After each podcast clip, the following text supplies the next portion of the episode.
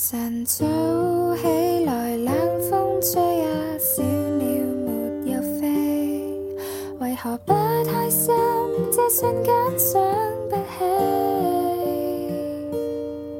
神志清醒一点，我便想起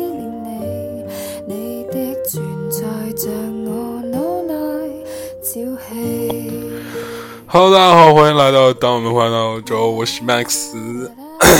哇，这个嗓子有点疼，大家忍善忍耐一下。我们以后每周二四更新，好不好？给大家通报一下，欢迎大家关注我们的微信公众账号。然后，呃，yes，然后，呃，今天想说什么？想聊什么？哇，好多好多感慨都忘记了，是吧？啊，首先感谢大家，首先感谢大家。先介绍一下这首歌。这个多年不更新节目，就会有一种生疏的感觉啊。这首歌叫做《望鸟爱》，真的是那个鸟啊，来自 Sereni 沙尼尼。这个就是跟我们上期推的那个《油尖旺金毛灵》是一个人啊，但是这首歌会更更更更清澈一点，我觉得。然后聊一聊这个最近的感悟，然后我们再进入我们的今天主题环节，好不好？最近第一个觉得比较有趣的事情啊，有趣的事情，嗯，就是这三个想法吧，三个突如其来的想法，感觉哇，好好 interesting。第一个是来自我们这个荔枝上一个主播啊，叫做文子熙，他是什么那些好听的英文歌那个电台的，他那个电台品质还。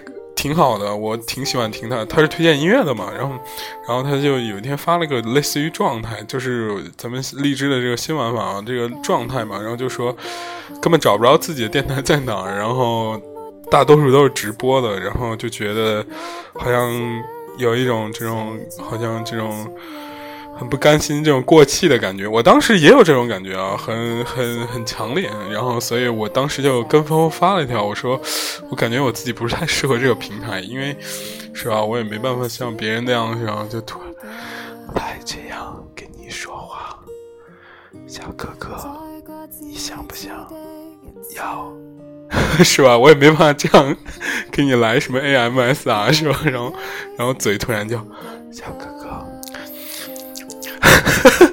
就感觉很很好笑，对吧？我我我不是说人家直播，因为人家那个直播也是一个生态链，对不对？我很喜欢一个网红叫宣子居二兔，是吧？哇塞，我就很喜欢看他的直播，虽然他也是 ASMR 的，对不对？但是吧，就觉得是吧？毕竟这个音频现在发展到这个境地是一个很尴尬的境地，然后这是第一个事情，我先。按住不表，好吧。然后第二件事情呢，然后就是呃，因为我们公司就是也是另外一个就是某山的这个平台的一个河南省的这个代理嘛，然后就觉得很酷，然后把这个那个某山的这个这个这个这个怎么说副总裁请来做了一次演讲，然后他就分享了很多，我就觉得哇塞，人家这个平台真的好。就是你可以看，就是某山跟荔枝比的话，你就可以看清晰的看出来一个很有趣的事情，就是人家是在做百亿或者千亿级的这样一个东西，可能荔枝可能是在做一个几千万的这样的一个东西，是吧？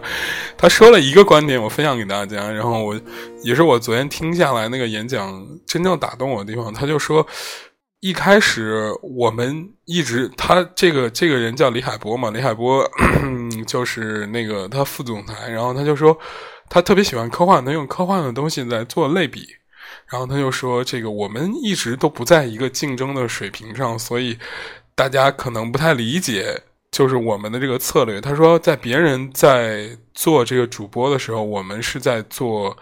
出版行业的一个变革，我当时都惊了。我说什么意思？什么叫出版行业的一个变革？他就说，就是因为现在的人其实是非常时间是非非常紧的，所以没有时间看书，没有时间看书，所以他更多时间可能是会在听书或者通过这个声音来分享这个观点。所以我们要做的是一个出版行业的变革，然后呢？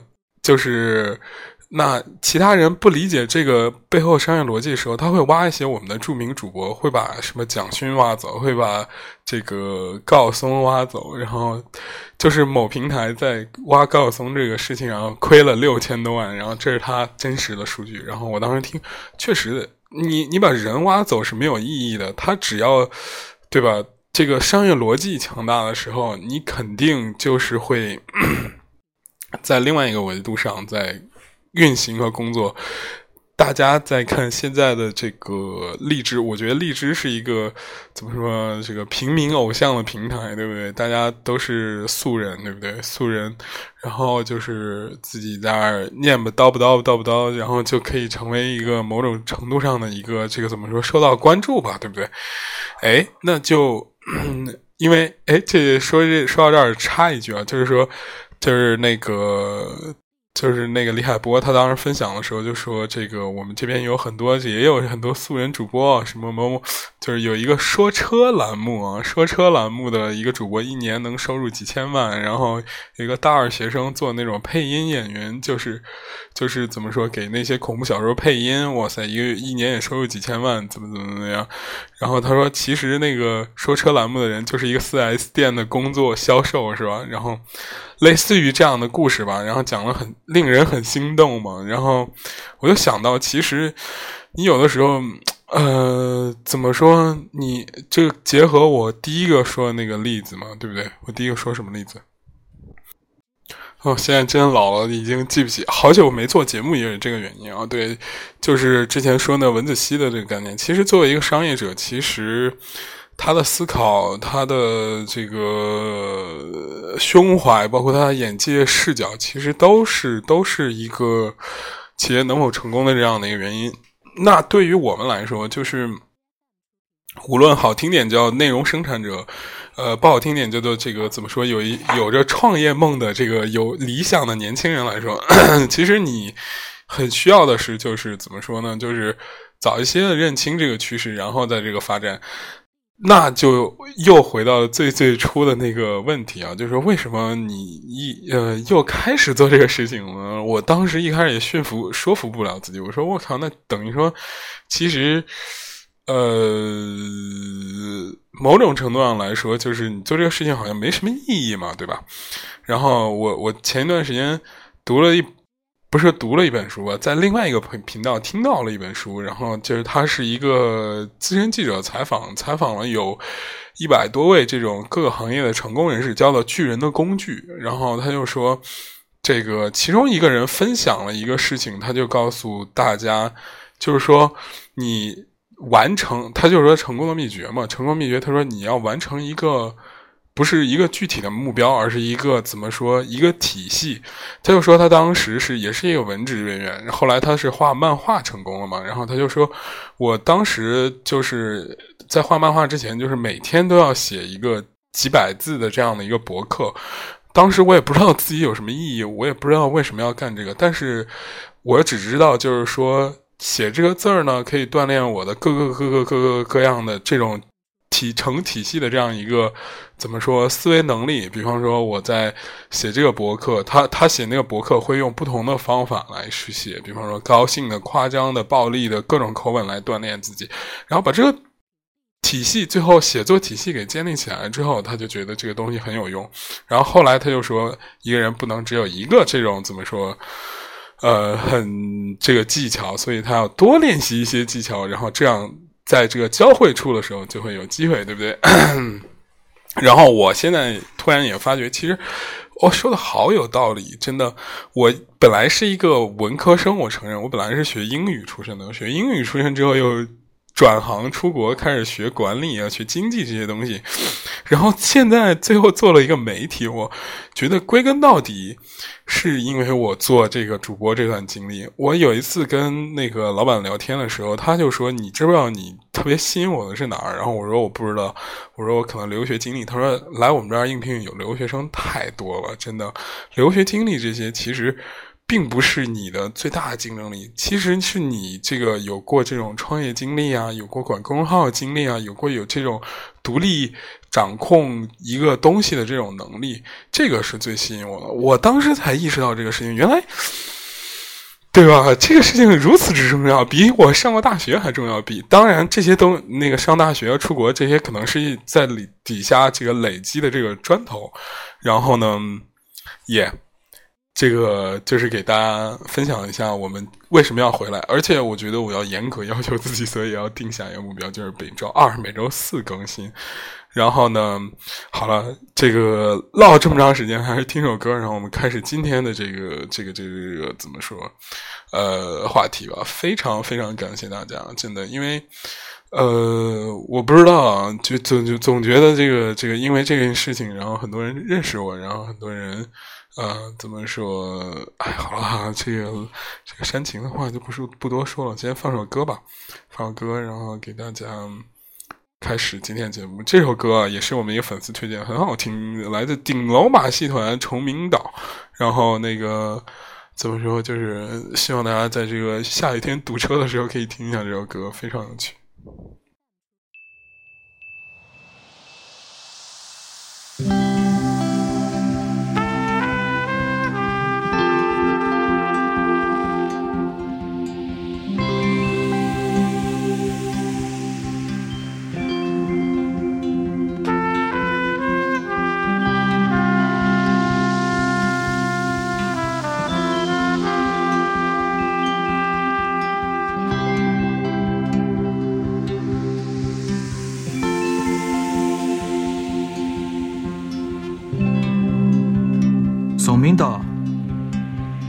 上海市区的北面，伊是中国第三大岛，岛浪向生态环境保持得老好，乌小蟹到处乱爬，吃不光的江鲜、海鲜、羊肉、老白酒。据说现在岛浪向有八把的北山老人，是中国数一数两的长寿岛。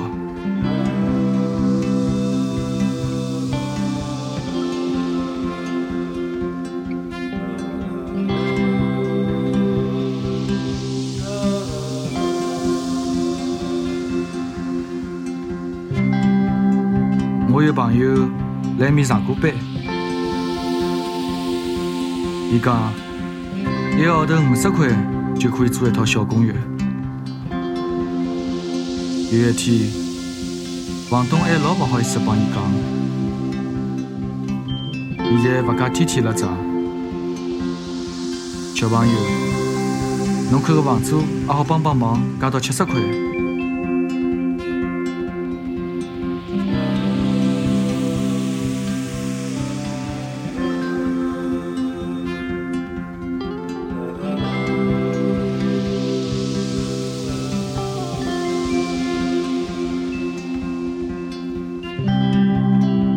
所以朋友，侬勿要吓。就算有一天阿拉真的一无所有，阿拉还可以一道去崇明。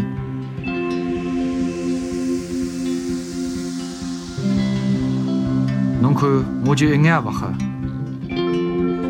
就算我真的一无所有，我还可以去崇明。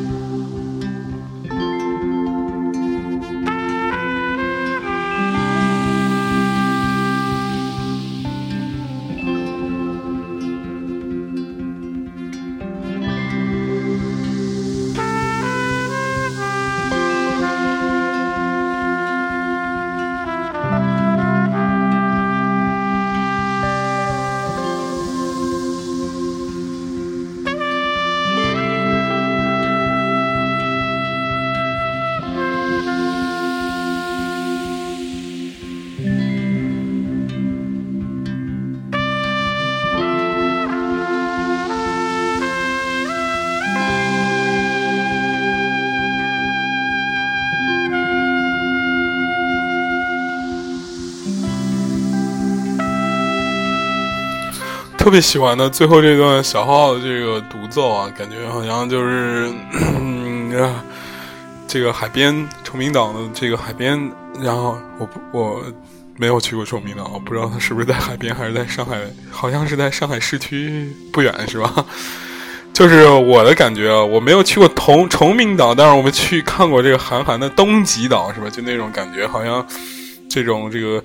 天色这个微亮的时候，然后突然有一个这种是吧，海水。拍打在浪岸边的时候，这种有一个年轻人在这边是吧，吹着小号，然后非常酷的这种感觉。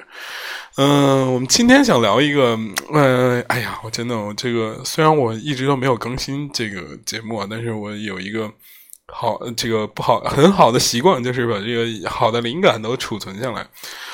这个对吧？然后现在看起来有点装逼啊，有点搞笑，就是他妈的。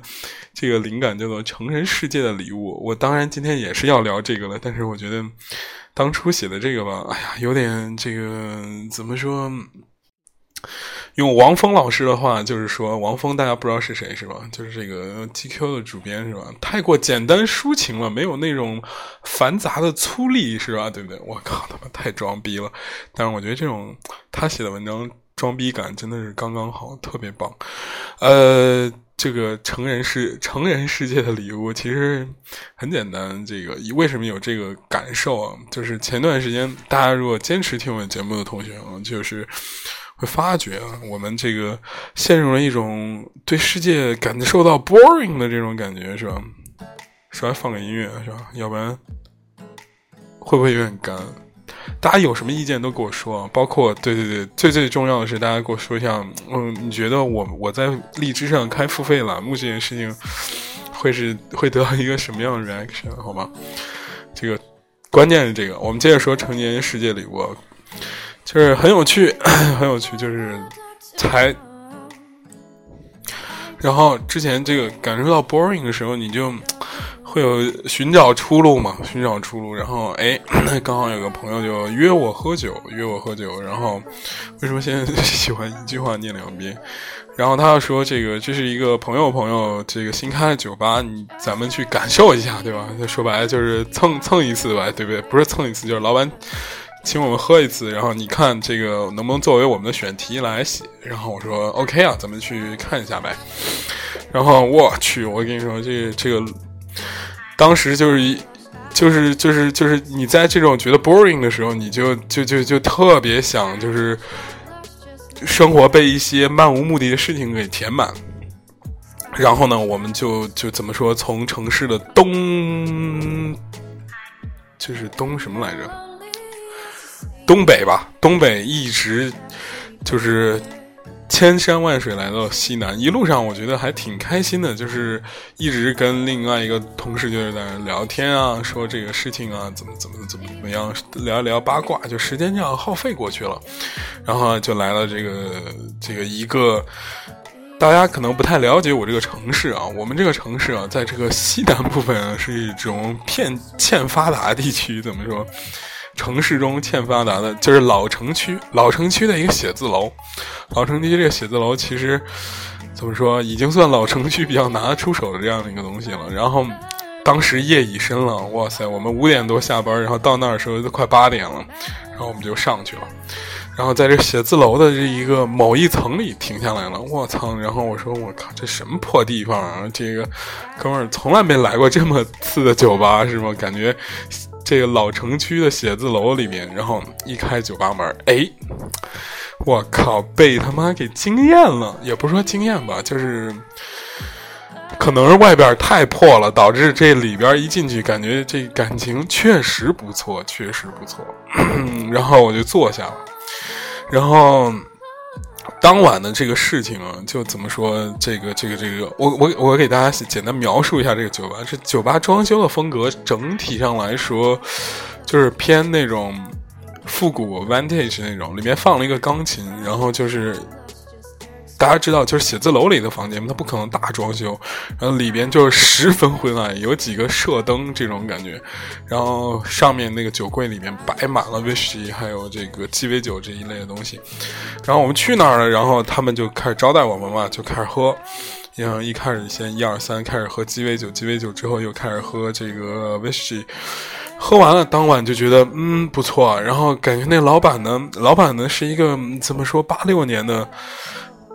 小哥哥吧，不能说叫大哥吧，我操，我也蛮老的，对吧？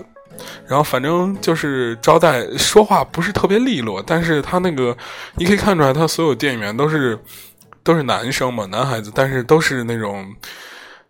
打扮的偏精致一点的那种男生，怎么说都是梳着油头啊，就是那种怎么说讲起酒来也非常厉害那种。然后我就觉得，哎，这酒吧确实是一个不错的选题。然后就开始说，嗯，当晚就是喝了就懵了嘛。然后我就会说，那这选题先存着吧。谁知道第二天那稿子同事的稿子发不了，不是第三天那同事稿子发不了，然后就开始。说这 Max，你这边有没有救急的选题啊？咱们赶快做一做，然后补一下这个窟窿，是吧？然后那怎么办？然后我们就只能就是我硬着头皮开始采访。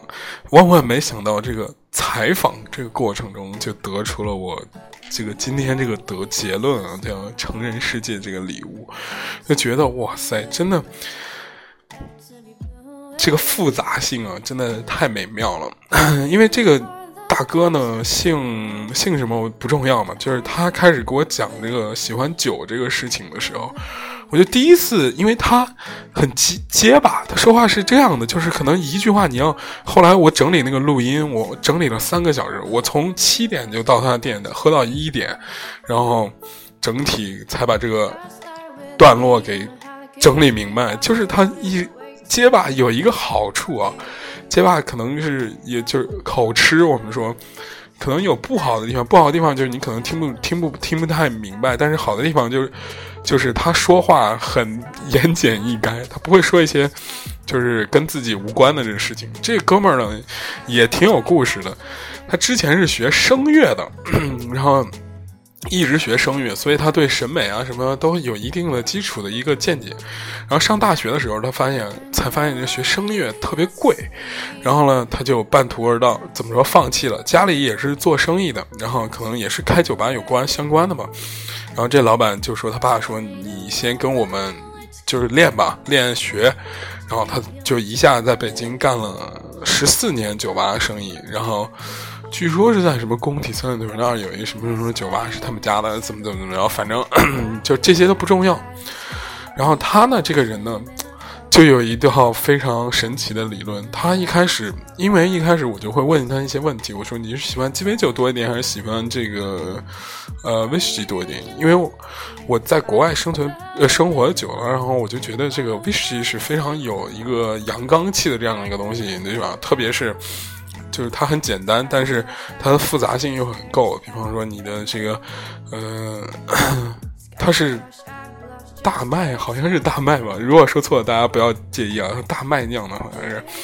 然后呢，它这个不同地方有不同的风味，它风味来自于你，比方说就是苏格兰的会有一些泥煤味儿，然后这个它的海，它橡木桶什么乱七八糟，非常非常复杂。然后你就觉得，他就我就觉得可能是威士忌会比，呃，怎么说鸡尾酒这个东西，鸡尾酒可能大家看的比较炫嘛，颜色比较多，什么怎么怎么样，会会会更有意思。没想到他回答完全不是这样，他就说，其实这个东西啊，都是服务服务于我们的味觉的。他说，我们的味觉其实只能品尝到酸甜苦咸这四个四种味道，这四种味道呢，所以。越是能服务这几种味道、味觉的这种东酒呢，其实就越怎么说 sexy。然后我就问他：“那你喜欢哪一种类型的酒？”他就说：“我我喜欢偏苦一点的酒。”然后我当时说：“为什么？”他说：“甜味和就其他三种味觉，甜、咸、酸，就是都是一般在舌尖的前部。然后呢，就是它很容易感知到，但是呢，它不持久。”就是它非常的怎么说，稍纵即逝，酸甜咸。你吃一个东西，你就即使再甜，你不可能它一直甜，它最后可能嗓子会觉得，因为缺水会齁的慌。但是它甜味、酸味和咸味这种东西不会太持久，但是苦味非常持久。他就这时候稍微装了个逼说，这个。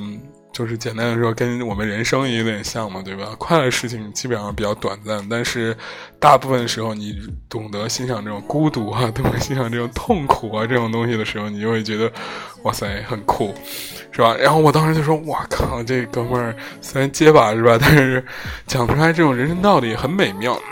然后他就开始给我讲酒，他讲酒的时候，他没有很。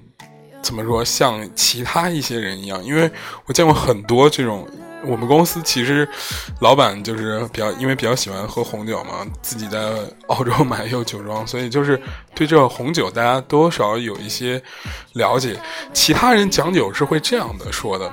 我就说，就是他，他是会说，就类似于我这个酒是哪个产地的，它的哪一年的这种雨水比较充足啊，什么阳光比较充足啊，这葡萄品质什么？就是赤霞珠到雷司令再到这个，呃，灰皮诺、黑皮诺这些东西，哪个这个葡萄品种会怎么怎么怎么样？他会这样这样来讲。然后我这个地方有充足阳光，这个，然后你喝一下酒，你看这个酒是吧？这个口感怎么怎么样是吧？然后这个香气是怎么怎么样？是有没有什么黑色水果啊、红色水果啊，什么之类之类的这种东西？但是这个这宋哥呢，对，想起来他姓什么？姓宋。呃，宋哥呢，他就是聊这个酒啊，他不这样聊，他跟我说这些东西的这个，嗯，另外一面吧，我只能这样说，是另外一面。他没有给给我介绍这个他这个什么，呃，童年的回忆啊，什么消毒水啊。我先给大家说几款他那儿比较好玩的酒吧，呃，有一个童年的回忆，我觉得不错，它有点像那个，呃，小时候吃的薄荷糖的那种味儿，然后，然后它上面烧了迷迭香，然后，因为我觉得就是你喝酒的时候最最感人的一幕的时候，其实是就是。在味觉打开的时候，同时打开了嗅觉。他那儿两款酒同时有这个特点，一个是这个童年回忆有迷迭香的味儿，然后一个就是这个另外一款酒，我不知道叫什么。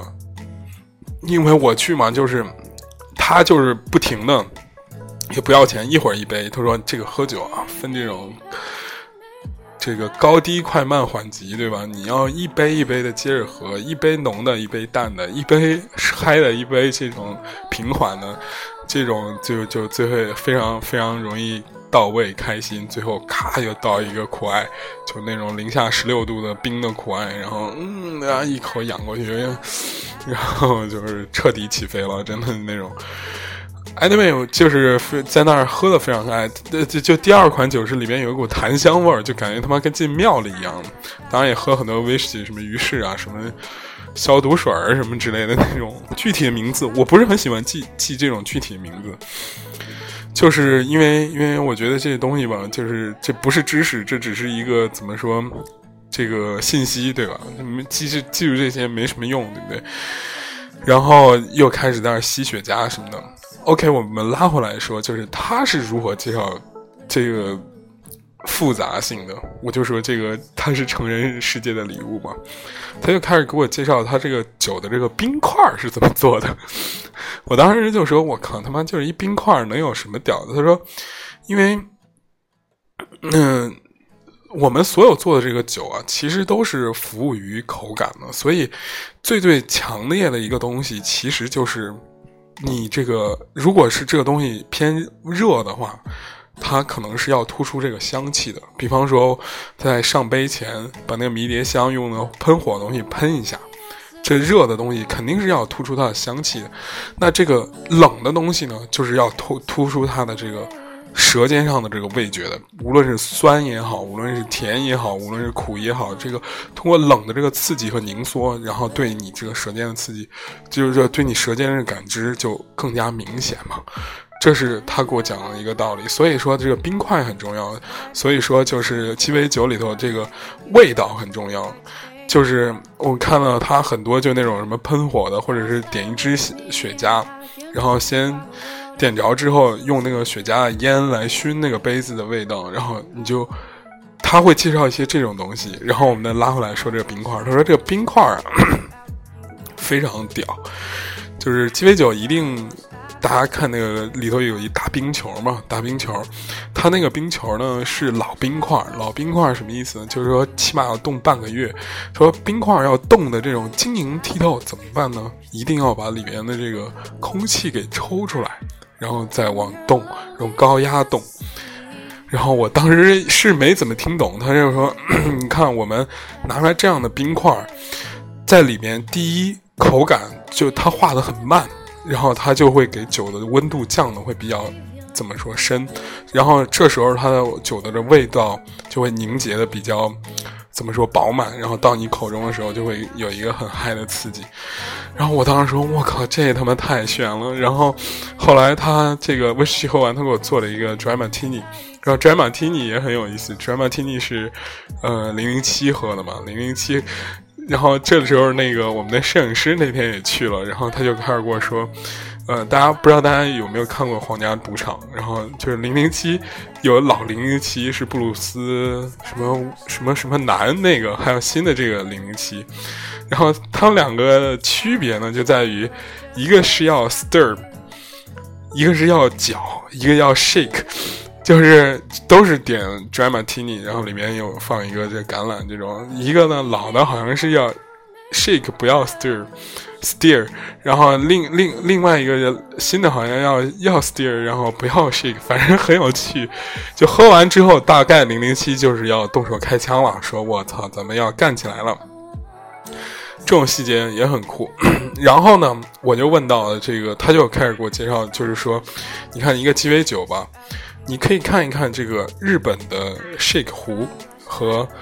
这个国产的 shake 有什么区别？他就拿来两。这个歌最好玩的一一一点就是在于，就是他由于他结巴，他不怎么，就是怎么说，不怎么，呃，用语言来说服你，更多的可能是要用怎么说这种行动来说服你。他说拿一个这个日本的，拿一个中国的，你明显感觉那个日本的就会稍微轻一点，然后他的那个车的，就是机床车的更仔细一点，然后他就说这有什么？这个这个这个这个区别呢？他又说：“你看，呃，这个呢，壶呢里面是要放冰的，冰呢在里边是要大力的摇晃。也就是说，小力的那种摇晃非常不专业，因为它降温速度会慢。大力的摇晃的，第一考验冰，考验冰呢，如果你冰冻的不好的话，你大力一摇晃。”然后它就怎么说就会碎的很快，你这个东西就是酒里边就掺了太多水，碎的很快，化很快，掺太多水非常影响口感，所以一定要买这种日本的稍微好一点的这种，这种呢它车的比较细密，所以它那个摩擦力就会小，所以冰块在里边，第一我们冰块好，然后你在大力 shake 的时候可以让酒降温的同时，它摩擦力小，对冰块的这种。怎么说阻力小，然后它就不容易碎，所以你达到这个口感是非常非常完美。我的妈呀，Holy shit！我当时说这男的太他妈性感了，真的，我觉得真的这样的，就是我后来写了一篇那个文章，那个文章阅读量一般，说实话一般，在对于我来说一般，没有达到几万，或者是。大几万那种，因为十万加现在太难拿嘛，就是可能七八千左右。但是所有的人都是一致好评，而且非常非常的怎么说，都是藏着掖着那种感觉。而且过了几天之后，我朋友圈一炫在那刷那个，因为他家那个符号很明显，他家是那个射灯，还有那个底灯就很明显嘛，都在刷他们家。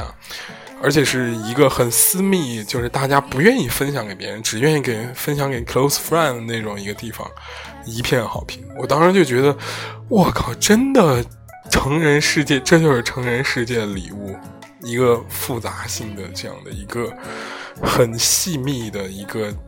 去用心的做一件事情，或者是去用心的哪怕感知一件事情，他中间插了一个小插曲。他说，因为他是一个威士忌雪茄吧嘛，我之前不骑雪茄的，然后他就非要给我弄一根，然后他开始一开始先晃雪茄，雪茄这东西就更复杂了。雪茄那个东西它需要一定的湿度来养，有的人用茶叶养，有的人用红酒养，有的人可能是只用这个。贵一样，反正那里面门道非常非常非常多，就拿出来雪茄，然后让我抽他，然后他就说，这个我曾经就是在这个，但是雪茄这部分我没有在我那个文章里写，就是因为这个可能劝阻未成年抽烟是一个 是一个很好的，不不是劝劝未成年抽烟是一个不抽烟是一个不好的事情，呃，反正就是他就开始跟我说雪茄，他说他真的。他吸了三年假的雪茄，然后直到有一次他去北京有个大卫杜夫的那个雪茄的馆，然后他说他当时就嘴就不结巴了，就说我进去之后抽了一支大卫杜夫，它的层次排列非常明确明显，然后整个的表现力非常非常容易感知，然后它的这个复杂性和这个风味的独特性非常非常 nice，我当时就流泪了。我靠，可能当时我喝多了还是怎么着，我当时就猛嘬了一下我的嘴嘴里那个那不是我嘴里那个雪茄，然后我就觉得啊，太迷醉了，太太太糜烂了，这种感觉。反正就是后来又，嗯，哎，反正又弄了吉拉托，又弄了 吉拉多，吉拉多是一种生蚝，然后也弄了那个那个那个那个，呃，伊比利亚火腿什么之类之类之类的。Anyway，就是那去那儿之后就非常非常放松，然后非常觉得这些东西值得值得把玩。然后中间我还问他，我说你你喜欢什么样的？你喜欢什么样的音乐？然后你觉得哪种音乐会让你感动？然后他就说：“我喜欢听复杂一点的，最好是有 house 和小号的这种结合。”他给我放一曲，他说：“每次听到这个就感觉有一些有一些这个这个很 special 的这种感觉，嗯，有一个感动到自己。”我现在也放一首这个我认为很好听的这个歌啊，这是我这个之前设计的一个梗，这个歌叫做达明一派的，咱们休息一会儿嘛，接着聊，就是达达明一派的叫做晚节不保，我固执的觉得它很好听，可能大家觉得这歌有点老气啊，好吧。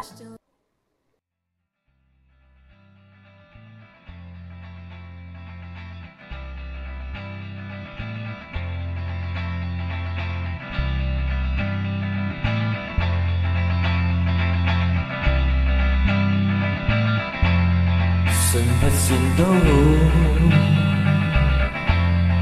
我一切安好，明日难保，无别人倾慕，忘了爱上过你的眉毛，如此精心的雕塑，忘了你说过我的粗糙。不要你的梦，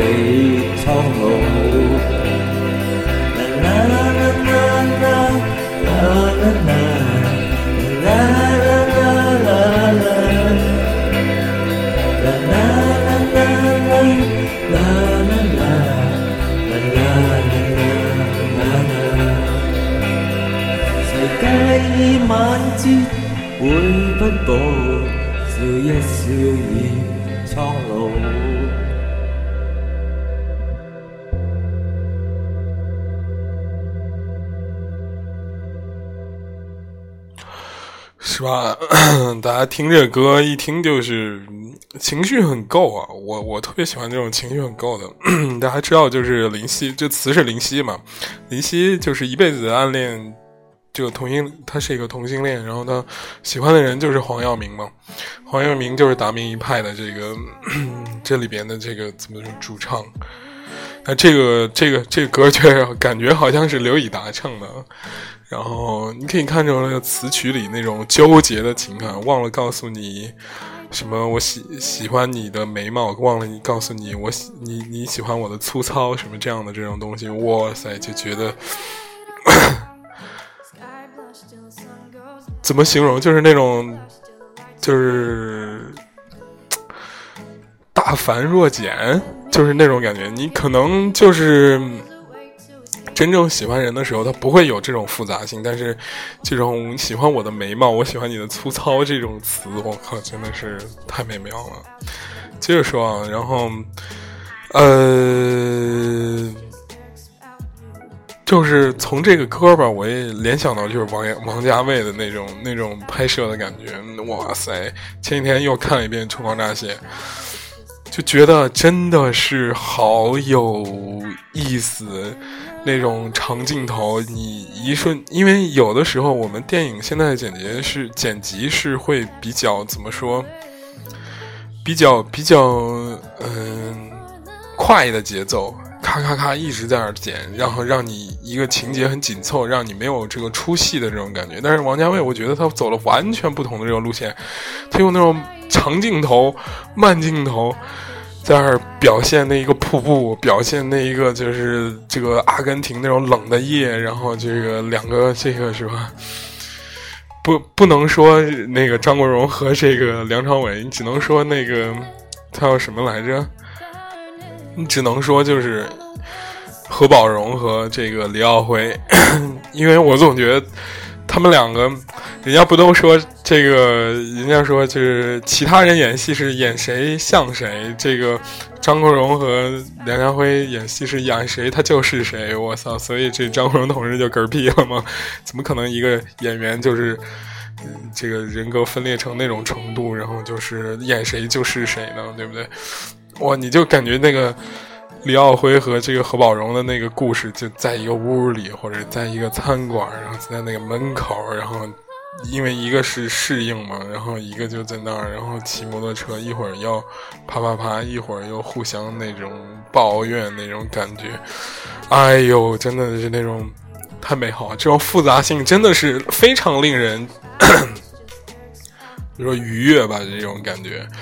就是你越长大的时候，你越觉得那些东西，有些东西很吵闹。就是比方说，这个你越长大，你肯定看不了《快乐大本营》了，对不对？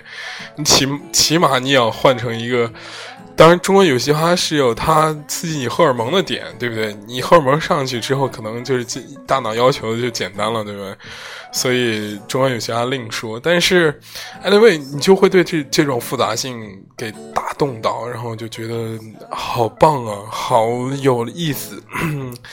好，这个可终于明白为什么就像蔡澜那样的人拍了一辈子电影，每天这个见这种声色犬马，最后落脚点当了一个吃货这样的一个 这个这个名名这个怎么说？这是这样的一个，包括这个呃，像像那个叫什么，我很喜欢的一个作家。啊，沈鸿飞，沈鸿飞，就是也是《舌尖》的这个顾问了。然后你你看他那个在三联上，哎，是在哪个报纸上写的一个“痴男怨女问沈爷”，这个这个这个这个是吧？然后他当时做一个很有趣的事情，他跟另外一个作家，那个叫叫什么？那个作家叫什么来着？爱你就像爱生病，那个叫。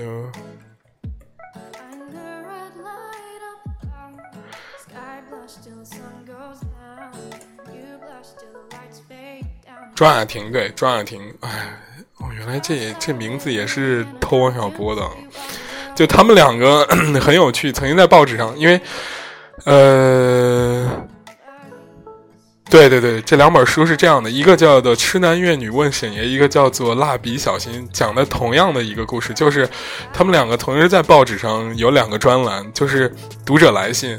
一个读者就是有一个情感问题，然后他们两个都用犀利的笔触来这样这样怎么说，来回答他们两个。两本书写的都非常非常非常有意思，真的随便拿出来一个全是金句，你就你就明明白这种级别的这种偏怎么说上海译的这种这种高逼格的这种级别的作家，跟那个是吧这个咪蒙那种 low 咖的那种区别啊，就是他们是会有站在。某不同的角度，但是很挖那个内心，不是说就是用他们很少讲故事，因为故事这个东西会很具象化、很简单，但是他们会有这样、这样、这样、这样那种笔触的这种触觉，触枝蔓的往上腾飞的这种感觉，哇，真的非常非常棒！大家推荐大家看看，如果大家不想看的话，我可能过几期会说这个事情啊。反正 really interesting。那天走的时候，我记得。我公司有一个怎么说摄影师，他是一个怎么说比较颓废的中年人，也不是说比较颓废，他比较怎么说，嗯，不好形容吧，不好形容一种状态。但是那天他的性格出奇的改变了很多，就是他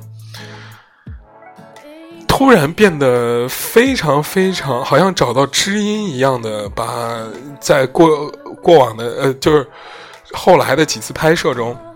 把自己珍藏的一些东西给他这老板拿出来分享，然后交流，然后我我看到这个人的另外一种可能性跟另外一面，之后我才发觉，可能大多数时间人们没有展示出善良，或者是没有展示出大家想看的那一面的时候，可能他可能是没有找到，就是如何如何怎么说把控，或者是找到知己吧，我觉得是这样的，很有意思。通过一个就是。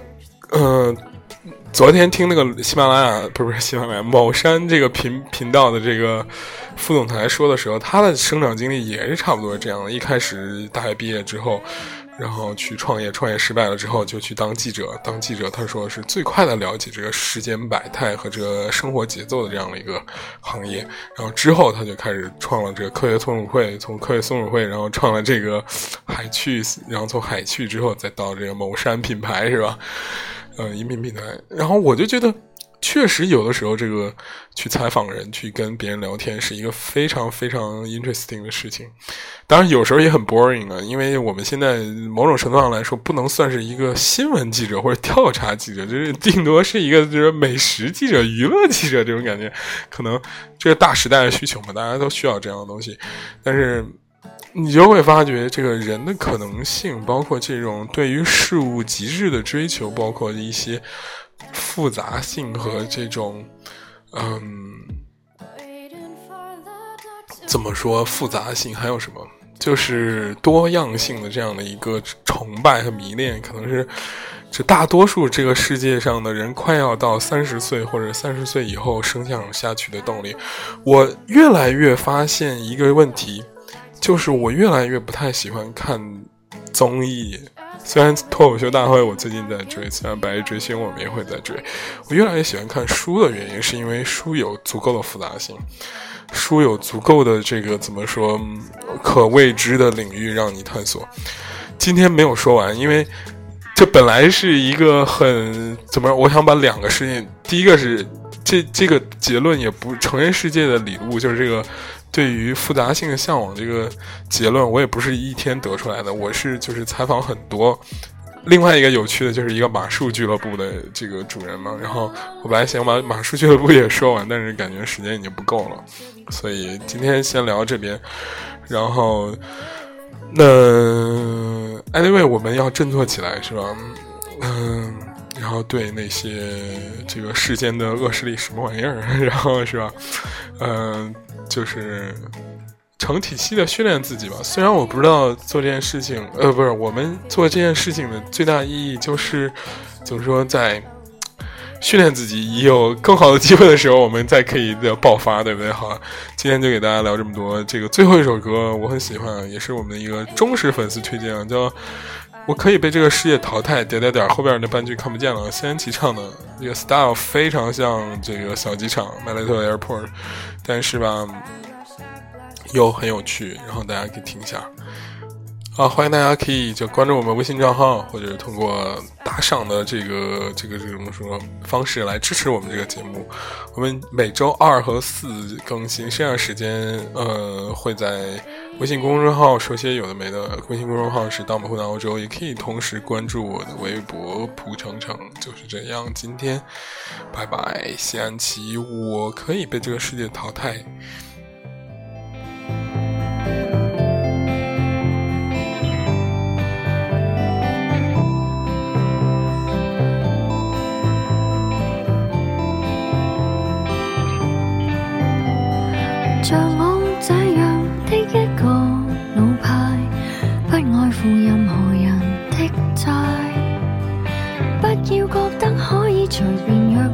去街，就算我有时间可以晒，像我这样的一个老派，孤独是难免，我理解。看着这世代变得更加坏，我愿期待更坏的境界。成长是一切可变。